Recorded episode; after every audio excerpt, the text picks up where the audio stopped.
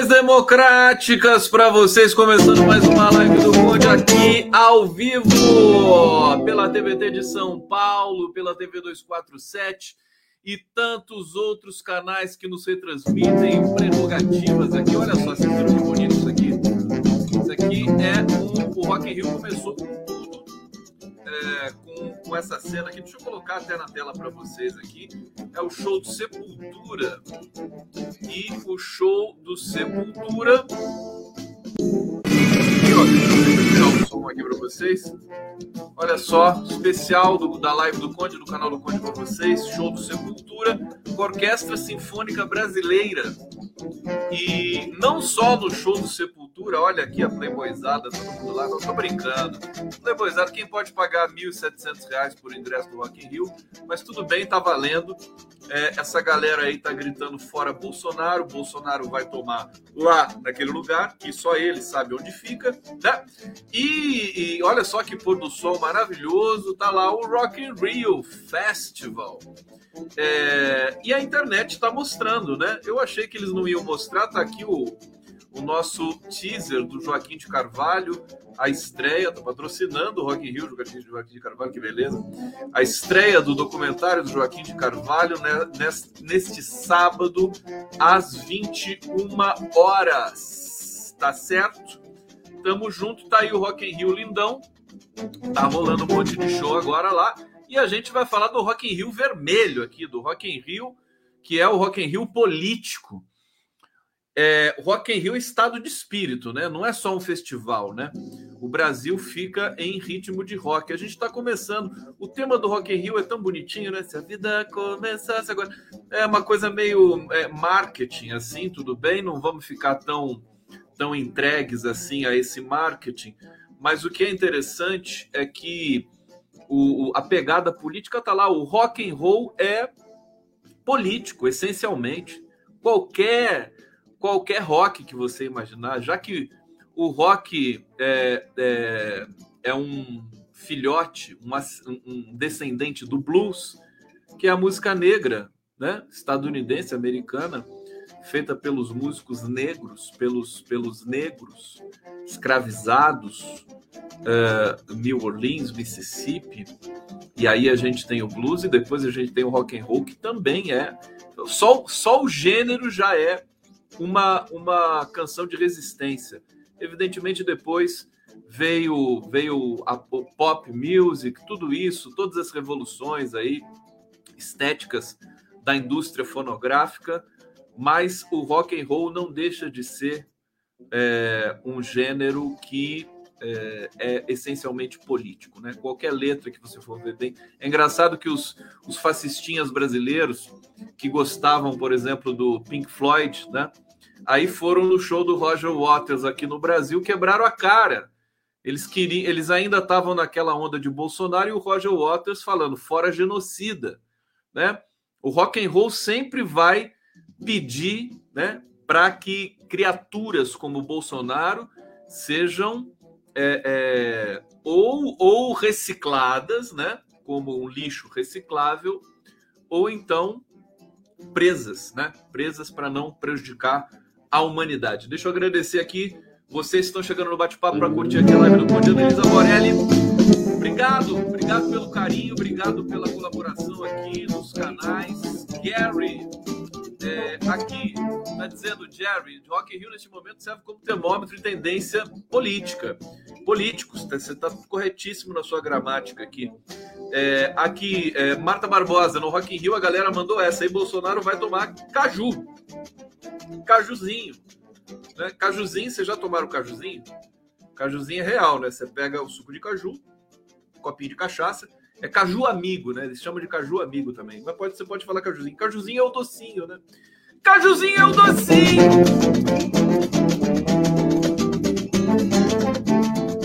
Então, então, você sabe, o pessoal tá falando aqui, menos Lobão, né?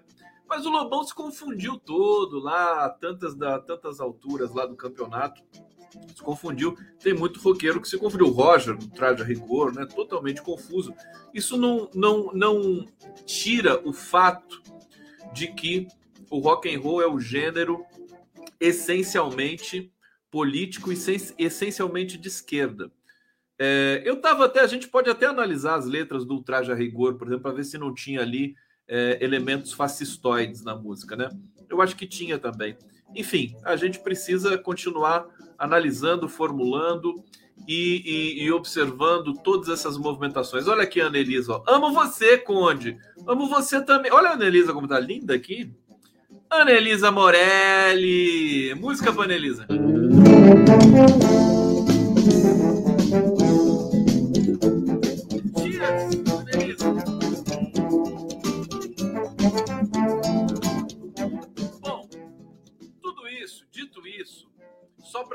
com vocês, vamos ver aqui algumas coisas. Quero, quero compartilhar com vocês aqui. Deixa eu compartilhar a tela. Porque o show do Living Colors também teve fora Bolsonaro. É, o show do Sepultura, Ratos do Porão. Ratos do Porão, eles entraram com uma bandeira do MST. Super legal, né? Tudo a ver com o que a gente faz, com o que a gente vive aqui, com o que a gente sente. Olha aqui o site eu vou, eu vou abrir algumas. Olha aqui, vamos ver isso aqui. Living Color. Deixa eu fechar aqui. Vamos ver o que, que rolou aqui no Living Color. Vocês estão vendo aí? Olha só. Eu posso até abrir essa mensagem aqui para vocês. Tá.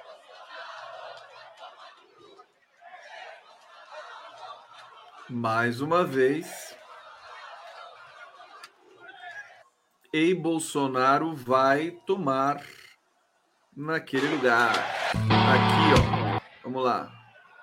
Bastidores.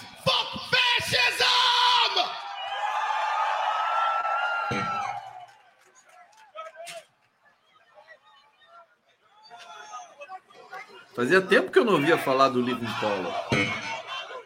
Tá aqui. Fizeram um showzaço lá. Vamos parar isso aqui, vamos ver se tem outra cena aqui, daí a gente vai para a resenha. Aqui tem, aqui tem o pessoal chegando. A eleitoral, consciência total, precisa mudar.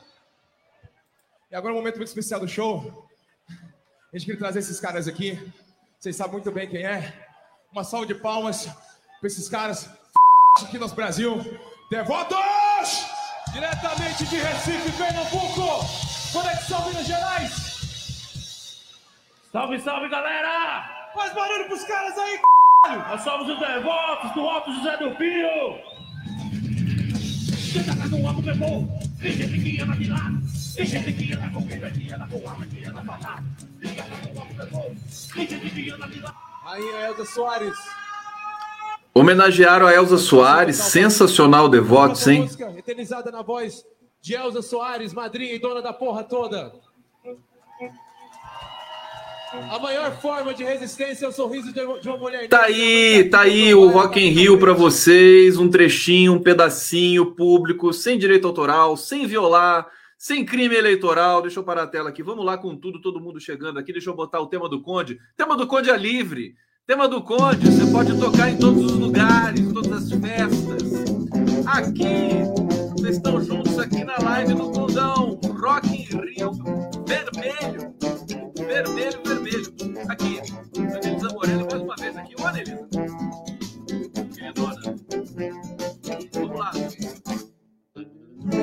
Eu começo aqui. Deixa eu abaixar o som um pouquinho para vocês aqui. Tudo bem? Vamos nessa? Vamos nessa aqui agora para valer. É... Bom, a gente ainda está sob o impacto do, do atentado a Cristina Kirchner, né? É, repercussão no Brasil, no mundo, e um sinal de alerta para todos nós. Eu vou, eu vou trazer as matérias, algumas informações aqui. É, sinal de alerta total para as campanhas do Lula, para a campanha do Lula, proteção do Alckmin também, proteção de todos ali é, da campanha. O Lula estava em São Luís hoje, discurso, enfim, cada vez mais bonito. Hoje teve um evento interessante, gente no, no Jornal Nacional, eles começaram uma série sobre a ditadura militar. Foi, foi impactante. Mostraram cenas da PUC, de um de, da, daquela, daquele ato que a PUC promoveu 22 de setembro de 1977, em que todos os alunos foram levados presos pelo coronel Erasmo Dias, que era secretário de Segurança Pública do estado de São Paulo naquela época, é, a Globo tinha todas essas imagens e tinha guardado. E eles colocaram, né? Porque na época eles foram proibidos de colocar as imagens, de mostrar as imagens, e agora elas vieram à tona aí nesse documentário, apresentado ali mais ou menos pelo William Bonner. Agora, é um recado interessante, eles estão tentando conscientizar, pelo menos a, a ideia é essa, superficial. A gente sempre sabe que, se tratando de Rede Globo, de Grupo Globo, tem que ficar, a gente tem que ficar sempre com o pé atrás, mas eles destacaram ali é, que o brasileiro hoje, na, na, geração dos 40 anos, não sabe muito bem que foi ditadura militar, a não ser pelos livros de história. Né? E muita gente vai apagando é, o horror que foi a ditadura. Às vezes a gente esquece de fato, né? E precisamos lembrar, precisamos lembrar, acho que a campanha eleitoral também desse ano precisa lembrar de tudo isso. Tem muita coisa para a gente falar hoje aqui. Sextou, sextou, é muita coisa. Para comentar, para perguntar, para sugerir tudo que vocês quiserem. Vamos falar sobre a Cristina Kirchner. Daqui a pouco eu vou chegando no Brasil e avaliando e trazendo para vocês notícias aí do submundo de Brasília e também do mundo de Brasília, se é que ainda tem um mundo em Brasília, né? Bom, o que, que se sabe sobre o brasileiro preso por tentar atirar contra a Cristina Kirchner. O nome dele é Fernando Andrés Sabag Montiel, 35 anos, tinha antecedente criminal, era motorista de aplicativo. É, foi é, é, Fernando Andrés Sabag Montiel, detido depois de, é, pelo que mostram imagens. Você quer, vocês querem ver as imagens de novo? Eu tenho aqui comigo. Realmente essa, as imagens impressionam muito. Deixa eu ver onde é que elas estão agora aqui. Será que eu vou achar as imagens? Não sei se eu vou conseguir achar agora, que eu fiz um remanejamento aqui nos meus arquivos, que é muita coisa.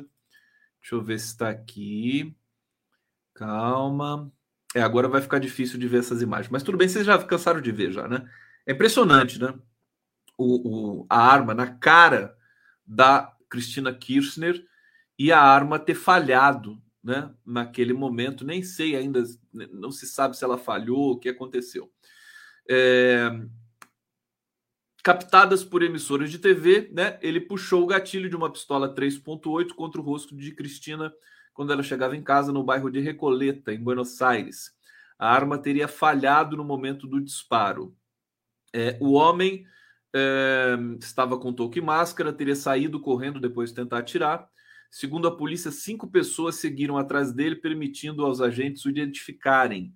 A pistola foi encontrada na calçada. Bom, hoje, lá em, é, em Buenos Aires, deixa eu trazer uma foto agora para vocês aqui, que a população foi às ruas protestar contra esse atentado contra Cristina Kirchner. A Cristina Kirchner é adorada na Argentina, né? evidentemente pela esquerda da Argentina. Olha só as imagens aqui da Plaza de Maio, na Argentina, e muita gente, né? muita gente protestando imediatamente. Você vê é, é, como, como, é que é na, na, na, Argentina, como a população lá se mobiliza com facilidade, eles estão com um problema econômico muito forte, muito intenso, e, e, e a gente tem de tomar cuidado é, é, para essa confusão, essa, essa confusão de comunicação que o Bolsonaro recorrentemente usa, já, já entrou nessa confusão dele é, lamentar pela, pelo atentado contra Cristina e daí falar do atentado contra ele, da facada e tudo mais, misturando as coisas. A gente vê o próprio Bolsonaro, deixa eu ver se eu tenho essa imagem aqui, ele estava é, numa feira agropecuária no Rio Grande do Sul e andando no meio do povo, uma cena muito parecida com aquela da facada, né? De fato, eu acho que eu já, eu já remanejei isso aqui, não vou ter para mostrar para vocês. É, muito muito parecida, quer dizer, todo mundo se espremendo ali, Bolsonaro de amarelo, mas apareceu um maluco ali com uma faca e tudo mais e, e mexer, né? E, e, e, enfim, seria muita cara de pau um novo um novo episódio similar ao de Juiz de Fora. Mas no Brasil não duvido de nada. Não, duvido de mais nada, né? é, é, é, bom a gente ficar alerta com relação a isso. Deixa eu ver a matéria aqui sobre a, a Argentina. E nós temos também problemas na Colômbia, viu? Tem atentado na Colômbia. Vamos ver aqui sobre multidão né, na Argentina em defesa de Cristina Kirchner. É, atos que por semana ocuparam ruas da Argentina em defesa da vice-presidente Cristina Kirchner tornaram-se nessa sexta-feira uma mobilização que reuniu dezenas de milhares em Buenos Aires, nos arredores da Praça de Maio, em repúdio ao ataque que a peronista sofreu na véspera. É, a maioria dos presentes defende a vice e já vinha se manifestando por acreditar que Cristina é alvo de perseguição judicial. Veja o que a Cristina Kirchner está passando na Argentina. O Lula já mandou uma mensagem, já tuitou em solidariedade a Cristina Kirchner, mas a Cristina Kirchner, inclusive, a gente, Prerrogativas, quase conseguiu uma entrevista com a Cristina Kirchner e a gente estava tentando. Né? Vamos ver se a gente consegue trazer a Cristina para a live do Prerrogativas. Amanhã vai ser o Joaquim de Carvalho e vai contar do documentário que vai, vai ser estreado. Né? Amanhã tem a estreia do documentário 580 Dias, do Joaquim de Carvalho, ao vivo, ao vivo, enfim, é um filme, né? um documentário ao vivo, né? Na TV 247, a partir das 21 horas. Alvo de perseguição judicial e agora alvo de um atentado. Vamos lembrar que o Lula foi alvo de um atentado na caravana se não me engano, numa cidade do interior do Paraná, não me lembro o nome da cidade, é, tiros acertaram é, a caravana do Lula. Né? A, a, a, o PT mostrou as imagens, os furos na, na, na lataria do, do carro, do, da condução ali, que chegaram até. É, eram para acertar Lula, para acertar alguém que estava lá. Então, é, é uma tensão muito grande, né? Nós estamos hoje exa a exatos 30 dias do 2 de outubro, gente. 30 dias de 2 de outubro. É rápido, nós temos muita coisa acontecendo. Em véspera de eleição, costuma acontecer reviravoltas no Brasil. A gente está com essa situação de intenção de voto há muito tempo consolidada. É, e o que significa? O que, que significa estar há muito tempo consolidada? que a qualquer momento ela pode não estar mais consolidada. Né? A história mostra isso. Eu não quero, não estou querendo colocar medo em ninguém. Eu estou querendo apenas dizer que informações novas devem aparecer nessas próximas semanas. A mais nova delas se chama Simone Tebet. Né?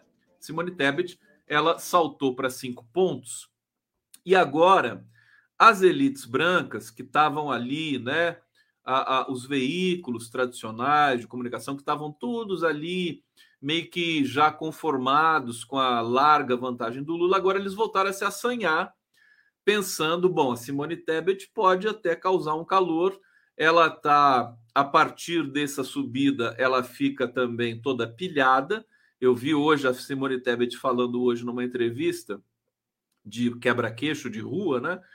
Ela está muito mais é, digamos, é, discursiva, né? ela está muito mais competente para falar qualquer coisa do que antes da pesquisa. Ela se assanhou.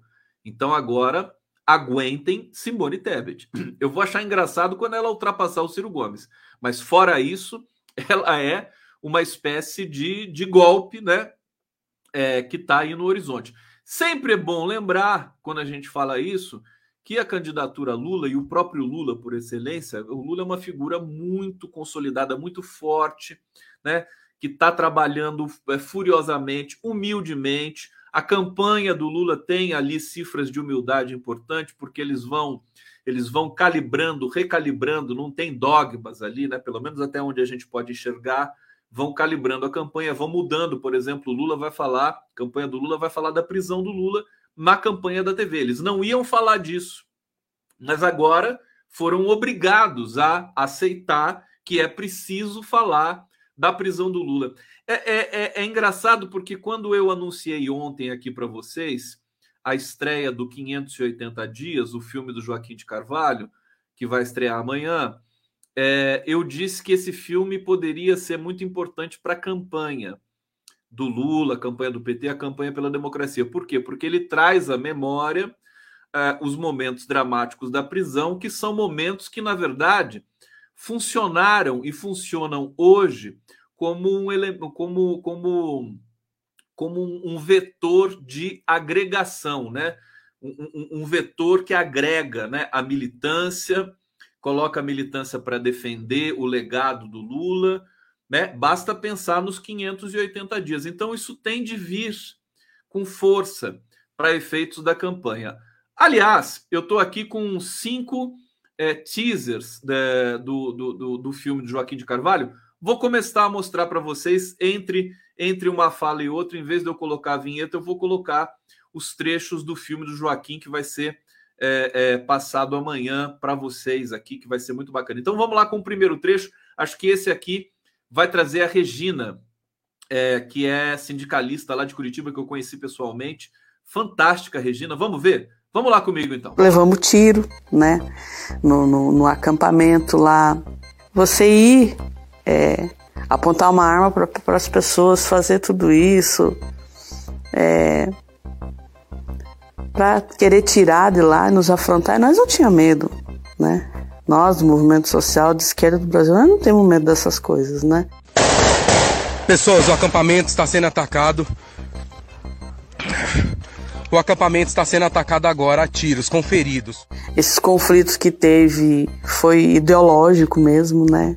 Eles de um lado, Lula ladrão, e nós aqui defendendo a, nossa, a, as nossas ideias, o projeto nosso da esquerda, né? Porque a gente sabia que a esperança do Brasil estava Tava ali, né?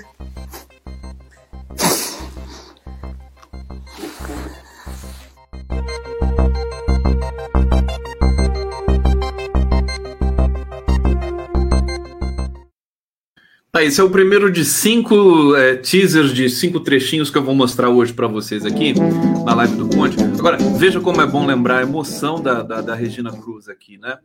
É, é, ela trabalhou, conheci ela pessoalmente lá, ela me levou, me, me levou para visitar lá o, o, refeitório do pessoal que passava pela vigília. É, uma mulher altamente qualificada, enfim, forte. E, e, e ela que, entre outras, outras lideranças, é, vamos lembrar sempre MST, PT, a CUT, e o MAB, Movimento Atingidos por Barragem, que cuidaram da vigília, tá certo? É, nós vimos, nós vimos e ouvimos aqui os atentados que a vigília sofreu a tiros. Foi muito tenso para a vigília se instalar e a Regina estava sempre à frente, né, cuidando lá de, de, da questão de documentos, da relação com a, com a polícia e tudo mais, avisando que o, o, a vigília estava ali pacificamente para fazer um ato, né? É, e o ato mais emocionante de todos esses 580 dias também de vigília.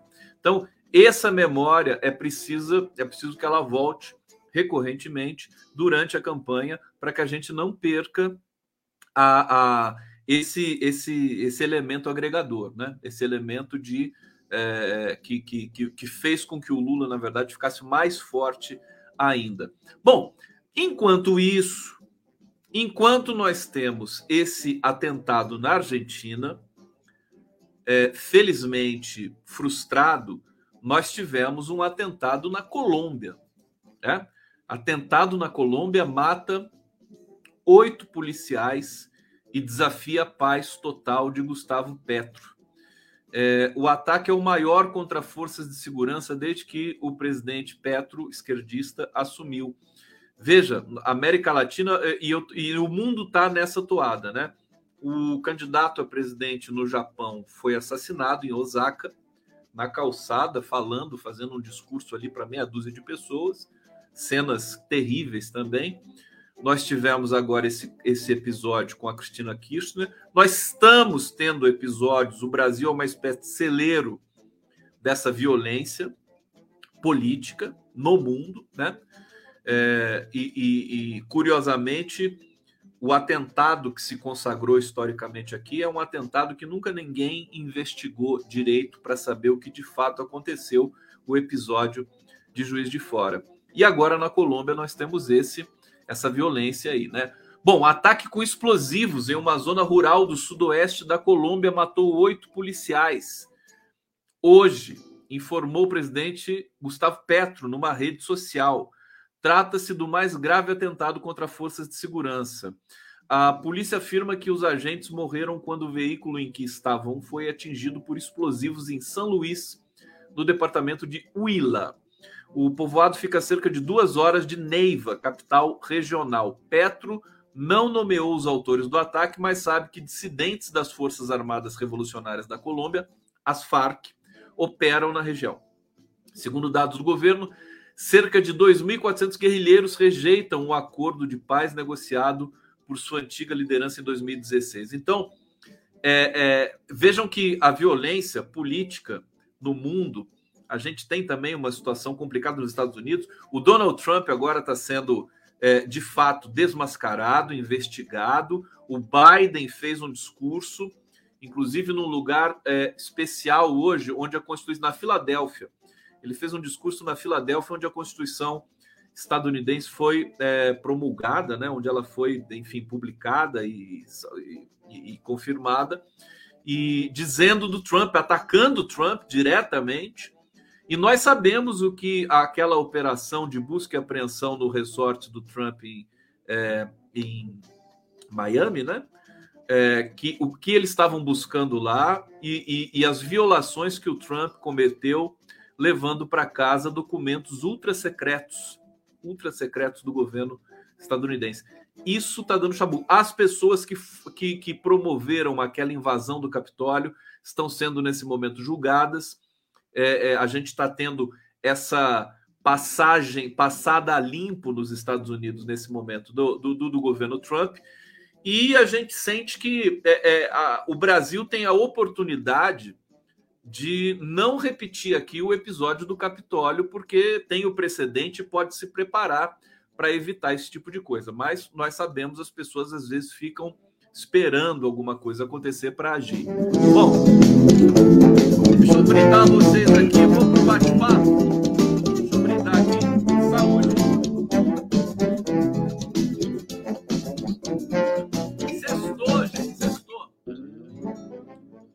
aqui na live do Conde, Elinéia Santos, Cassandra Capranica está dizendo aqui, um dos terraplanistas, cadê a Cassandra? Tá aqui, ó. Dos terraplanistas pegou 10 anos da invasão do Capitólio, né, Cassandra? A coisa tá, eles estão, a justiça estadunidense está tomando as providências, né? estão é, tá, tomando as providências ali. Deixa eu ver quem mais está aqui no bate-papo. Carlos Viana, obrigado pela presença aqui. Hugo de Vieira Santana. É, Tebet é uma latifundiária, sempre votou contra os trabalhadores índios e MST no Senado Federal. Hoje tirando uma do povão. Essa senhora só engana bobo. Aliás, mas tem bastante bobo por aqui, né? No Brasil. Esse é o problema, né? Quando eu vi a Simone Tebet é, dizendo que é preciso combater a fome, né? Eu, sinceramente, né? É, é, é terrível você ver isso, né? É muita demagogia, né? Olha, aquele debate da Band foi um, foi um festival, foi uma enxurrada de demagogia. O Lula não merecia estar ali. O Lula está em outro patamar, né? Foi, foi uma tortura o Lula ter que ficar no mesmo, né? No mesmo lugarzinho de Ciro Gomes, Bolsonaro, aquele, aquele, aquela besta do Felipe Dávila. É, e as duas, aquele, aquele debate foi, foi desenhado para é, é, é, digamos, centralizar as atenções na Simone Tebet e na Soraya Tronic, né? É, por todas as razões estratégicas que a gente possa imaginar. E é tanta demagogia, mas tanta.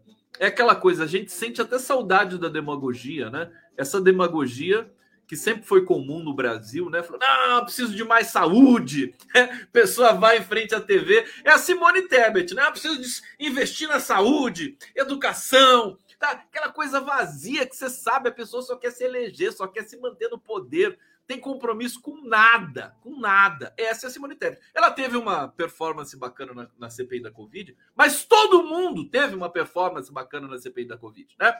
Quem não era, quem não era nazista ali, né? Teve uma performance. O Renan Calheiros teve uma performance bacana. O Randolfo Rodrigues. O, o, o, o, o, o amazonense, como é que é o nome dele? O, esqueci agora o nome do. Eram os três ali. É, é, que, que tocavam a CPI da Covid. Todo mundo, todo mundo se destaca. É óbvio, porque você está combatendo o genocida, pestilento, miliciano, vagabundo, bandido, né? Como é que você não vai se destacar no lugar desse, né? Só se você for um completo idiota. Omar Aziz, né? Com toda, com toda, sabe, todo respeito, né? Então, trabalhar, né? Vamos ver o que a Simone Tebet fez na carreira, na vida dela toda, né?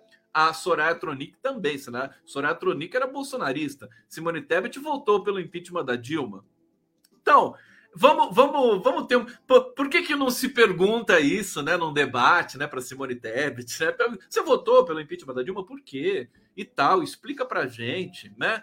Você, qual a sua relação com Michel Temer? Né? Vamos fazer as perguntas. É, jornalista existe para isso, para fazer perguntas. É, é, como é que se diz? É, desconfortáveis, desconfortáveis. É, e aí então é uma enxurrada de demagogia. Só que, como as opções acabaram, aparece a Simone Tebet e olha, eu tô sentindo que ela vai desbancar o Ciro Gomes ali na, no pelotão de baixo e pode, se ela chegar em dois dígitos, é, e ela já está sendo incensada pelos veículos, estão todos encantados, né? Puxa, finalmente uma pessoa que não é nem Lula nem Bolsonaro apareceu, viável, né? Que não é um suicida kamikaze como o Ciro Gomes. O Ciro, Ciro Gomes é suicida kamikaze. É pleonasmo? Não, não é pleonasmo. Ele é, porque é o Ciro Gomes, né? Um suicida kamikaze. Então, a, a, a Simone Tebet pode, pode bagunçar, e já está bagunçando um pouco o cenário eleitoral, o que obriga as campanhas a reverem as suas premissas, né? Premissas de não mexer em time que está ganhando, você começa a ter de mexer sim em time que está ganhando, né? É, Lula continua ganhando, mas é para continuar ganhando precisa ter é, uma, uma ousadia mínima, pelo menos. Não ficar só naquela posição de não correr riscos. É, Robson Bob Sobreira está dizendo aqui: forçar o coisa a desistir é plano para a terceira via vencer. Pois é, a gente não sabe que pode acontecer se a Simone Tebet chegar a dois dígitos. É, aquele discurso sobre a impugnação de Bolsonaro vai voltar a aparecer. Né? E quem tem essa caneta na mão é o Alexandre de Moraes. O Bolsonaro cometeu tantos crimes e a campanha dele cometeu tantos crimes já a essa altura que é, é só uma questão realmente de escolha do Alexandre de Moraes, né? É, assim, se eu vou impugnar, não vou impugnar a candidatura do Bolsonaro. Aliás, vocês sabem que a candidatura do Daniel Silveira foi indeferida, né? Daniel Silveira não é candidato mais ao Senado, né? Daniel Silveira vai ter de ficar né, sem foro privilegiado. E também o Alexandre de Moraes ordenou há três dias atrás, salvo engano, que é, é, as plataformas suspendessem as contas. Não, na verdade, é, é da, da, esposa do Alexandre de Moraes que estava servindo de base. Do, do, Alexandre de Moraes, não, do Daniel Silveira, desculpa, da esposa do Daniel Silveira, estava servindo de base. Os dois são carecas, né? Essa é, por isso que eu errei o nome. É, servindo de base para o Daniel Silveira publicar as atrocidades dele lá. Então, meu, é, é, o Brasil é esse país que pode oferecer esse tipo de surpresa, ainda há 30 dias das eleições, pelo pânico que eles têm, é, ainda que todo mundo já esteja amortecendo a reação a uma vitória do Lula, mercado financeiro, né? é, especuladores e tudo mais, gente que só quer saber do dinheiro e, e se lixa para o país, se lixa para a população brasileira, mas se aparecer uma oportunidade, evidentemente eles vão turbinar essa oportunidade. Bom, vamos ver mais um trechinho aqui do filme do Joaquim de Carvalho. Agora para vocês aqui esse trecho muito emocionante que está aqui o Rochinha, advogado do Lula é, que visitou o Lula todos os dias na prisão política de Curitiba. Quando você mandou a carta para o Lula, o que, que você, qual era a sua vontade, a sua intenção ao se comunicar com esse presidente? Ah, eu tinha 10, 11 anos, eu só me interessava, eu não entendia o que, que ele era, sabe, por que, que ele estava preso. Para mim ele só sentava lá 24 horas por dia sem fazer nada. É, Oi, tudo bem? Você é um cara muito, de muita sorte de ver meu pai todo dia. Meu pai é muito legal. Eu gostaria de te visitar, mas na cadeia não pode criança, só pode se for, for familiar. Na prisão não deve ser tão legal quanto na sua casa, então tem, um, tem um, uns passatempos que eu fiz é, que eu fiz na caixa. Eu tinha mandado uma caixa de sapato. Aqui já tem um, um, um você se desenha. Daí ela fez eu, eu. ela desenhou aqui ela. Uhum. E aqui tava em branco. Uhum. Aí ele desenhou aqui, entendeu? Foi ele que, desenhou, ele que se desenhou. Ele que se desenhou com a camisa do PT. Obrigado pela sua cartinha. É, me, quando minhas netas verem aqui, quando minhas netas vierem aqui para brincar com os brinquedos que você mandou, eu mando uma foto.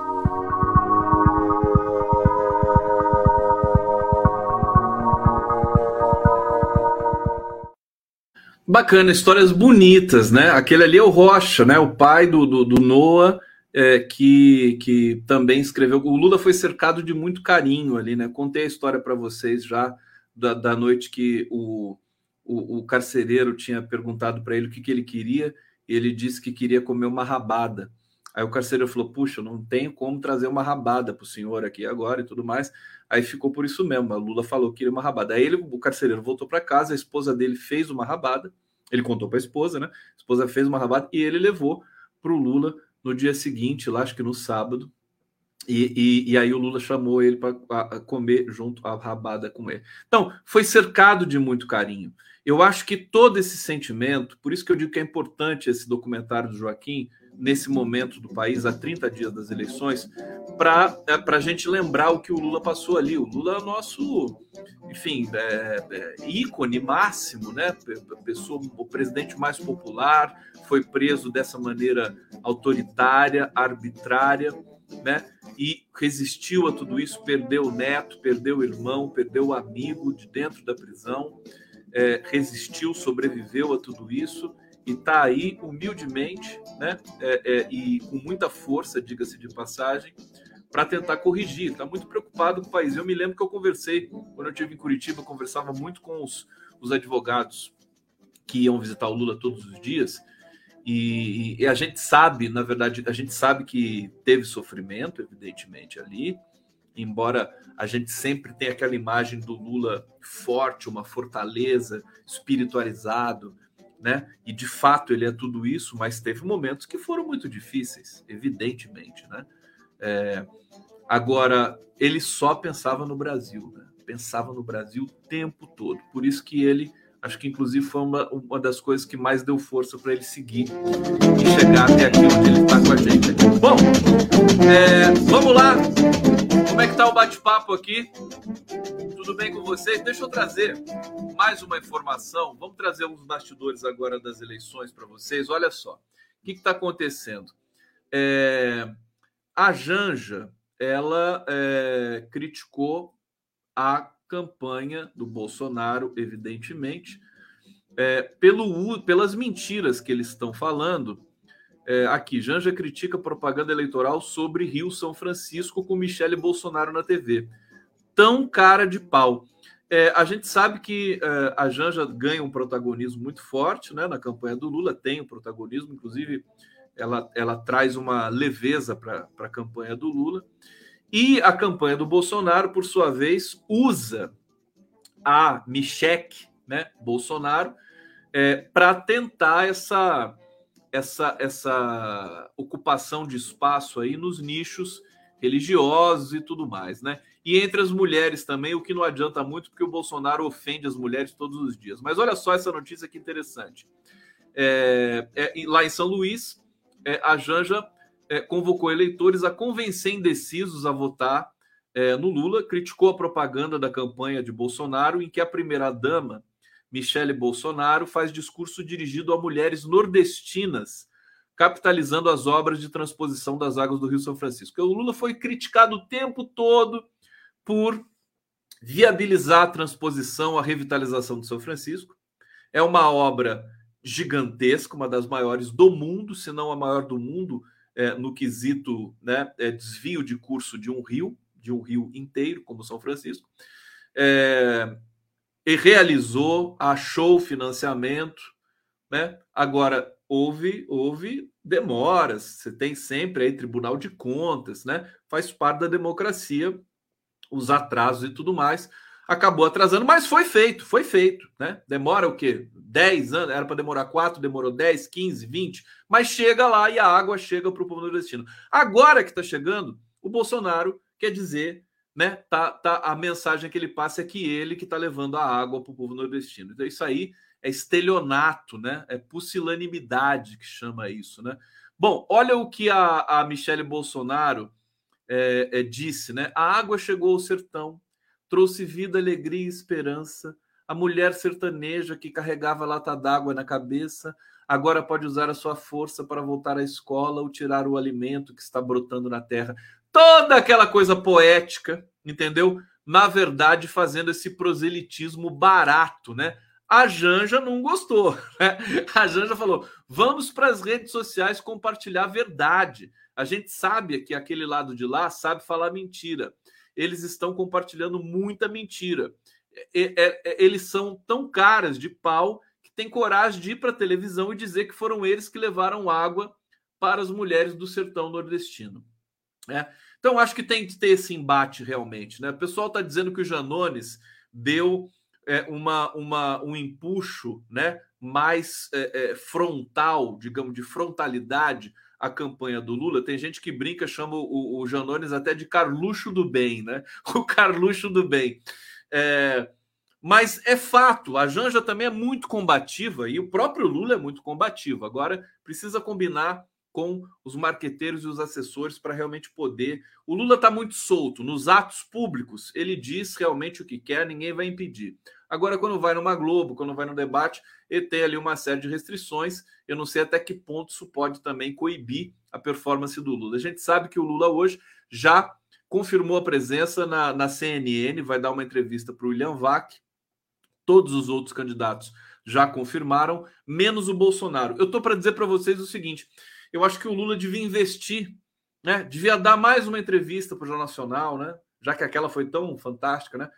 Mais uma para a Globo News, dar entrevista para quem quiser, assim, individual, essa coisa de debate, porque a divisão do debate é muito é muito arbitrária. Foi uma armadilha aquele debate da Band, né? Olhando agora com mais calma, depois de passar do calor do momento, foi uma armadilha para o Lula, foi uma armadilha. Ele, ele, o debate foi especialmente feito para Simone Tebet brilhar, né? É, naquela divisão de tempos ali que induz você ao erro, né? Tira a possibilidade do debate, ainda mais sabendo que as características de Lula é, é de discursar, é de expandir um pouco mais, né? É, e aí você tem todo o media training ali apontado para os outros candidatos, né? É, e a gente teve aquela essa, essa discrepância, vamos dizer assim, no debate. Bom, vamos lá. Aqui tem mais uma notícia para vocês. Deixa eu trazer aqui nas, nessa sexta-feira, dia 2 de setembro de 2022. 2022. Aqui.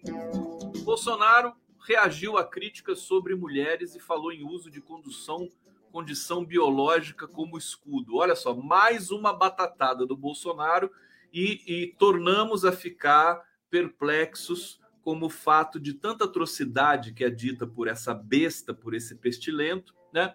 É, é, é, cai meio que no vazio, né? Não tem, não tem repercussão nem nada. Olha só, o presidente ofendeu a apresentadora Gabriela Prioli ao comentar publicação é, ele disse que quem provoca deve estar pronto para ser provocado e que há oportunismo como quando se usa da condição biológica como escudo. Tá falando do quê? Tá falando da mulher, né? É terrível isso, né? Dizer que a mulher usa a condição biológica como escudo. Né? Quando se ele e aí vamos abrir aspas aqui. Quando se usa da condição biológica como escudo para ser desrespeitoso e se blindar de resposta à altura, a igualdade dá lugar ao oportunismo, disse, disse Bolsonaro. É simples, quer provocar? Esteja pronto para ser provocado. Está num momento frágil e isso lhe afeta? Respeite será respeitado. Bom, ele publicou uma imagem de uma notícia de que Gabriela Prioli não quer Bolsonaro em seu programa na CNN. Escreveu: Tabajara Futebol Clube diz que não quer Neymar em seu time. A apresentadora, que está grávida de seis meses, respondeu ao Bolsonaro nessa sexta em vídeo e em tweets. Disse que com a publicação do presidente recebeu ameaças. Recebi centenas de ofensas e ameaças, o que, ao contrário de me intimidar, reforça minha convicção de que você faz parte da escória da humanidade. Blá, blá, blá. Bom. Veja que curioso isso, né? Nós tivemos uma decisão da justiça recente é, que destacava o seguinte: que o Bolsonaro, até o, o, o ex-ministro do STF, o Marco Aurélio Melo, né, disse nessa linha, também argumentou nessa linha, é, que quando o Bolsonaro diz vamos metralhar a petralhada, ele não está é, incitando ao ódio, né? vão metralhar a petralhada. Ele não está incitando ao ódio. É... Essa, esse episódio com a Gabriela Prioli é emblemático, é a prova concreta e cabal de que é isso que o Bolsonaro faz.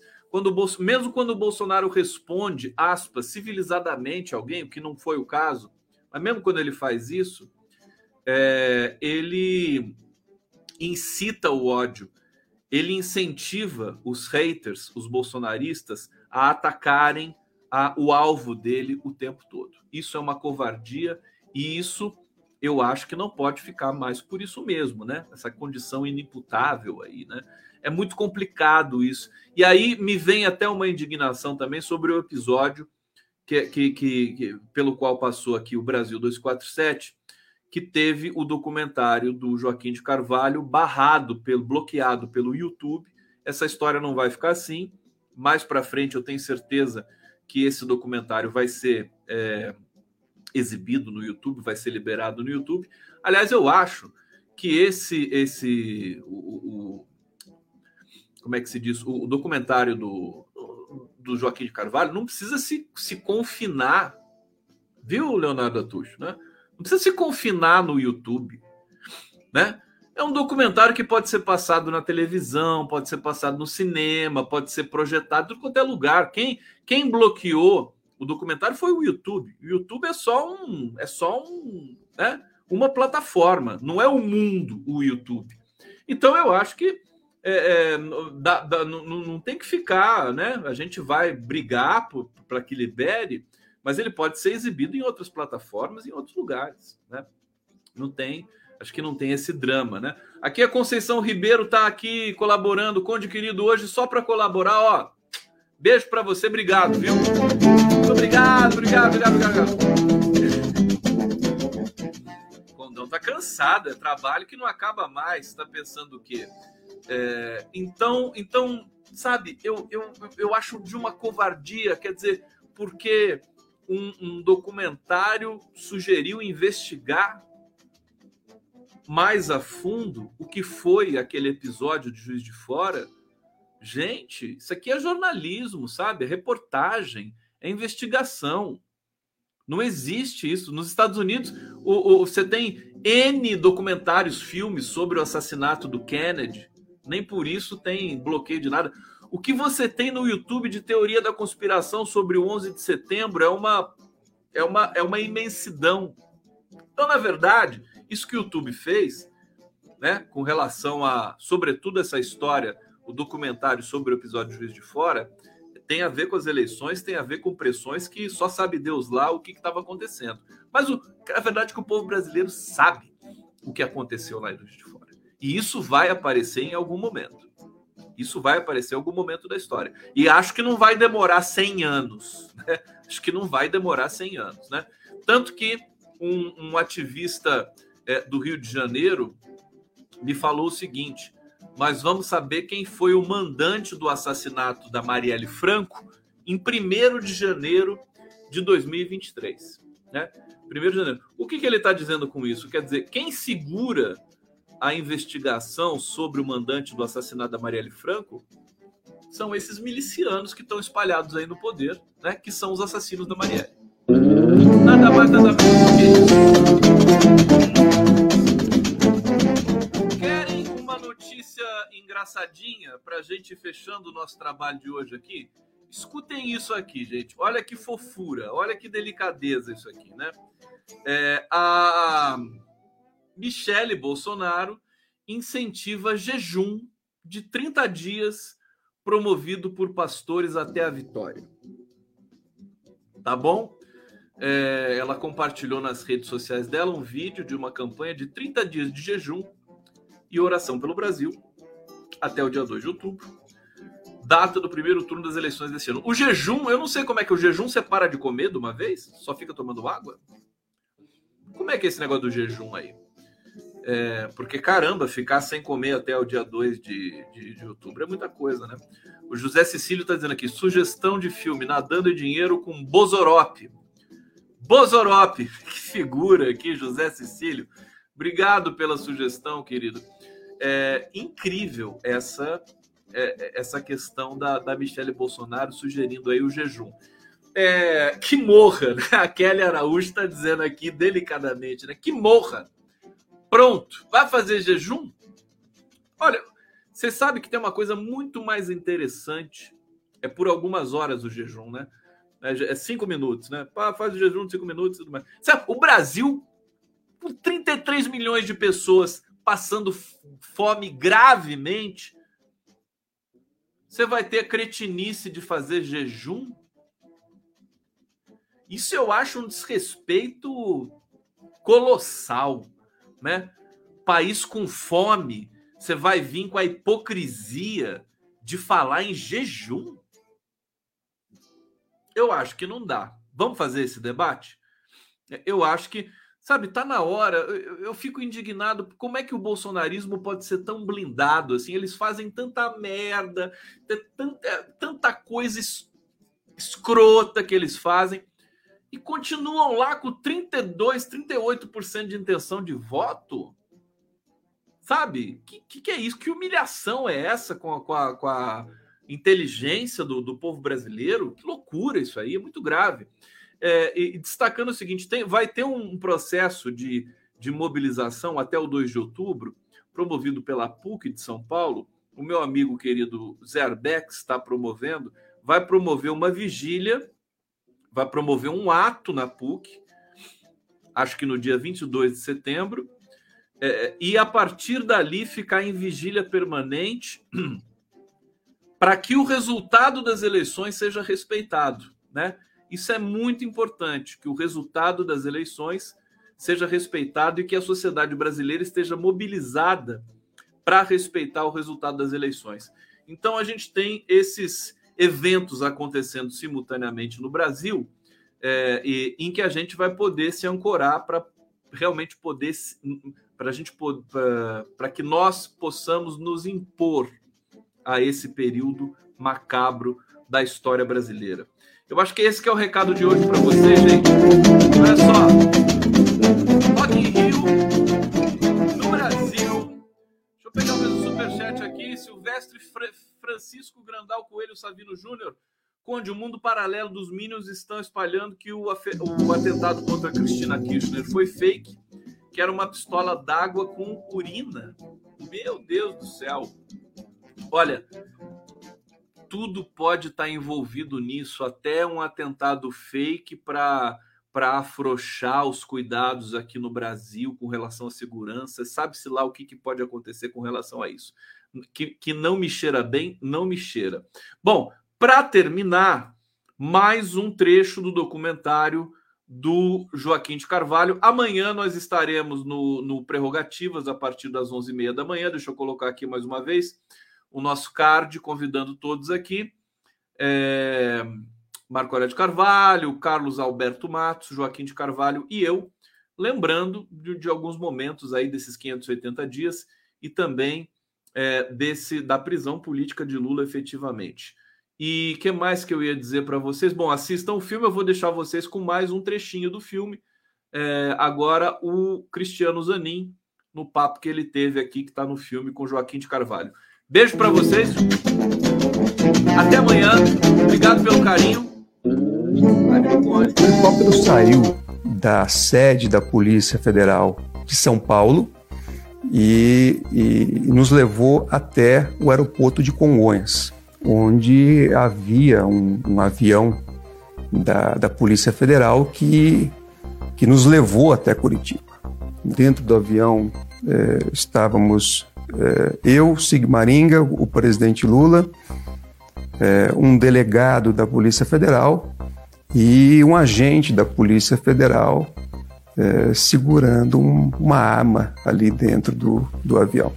Uma cena muito muito forte, descabida é, e que faz parte todo o cenário de, de ilegalidades que nós vimos acontecer.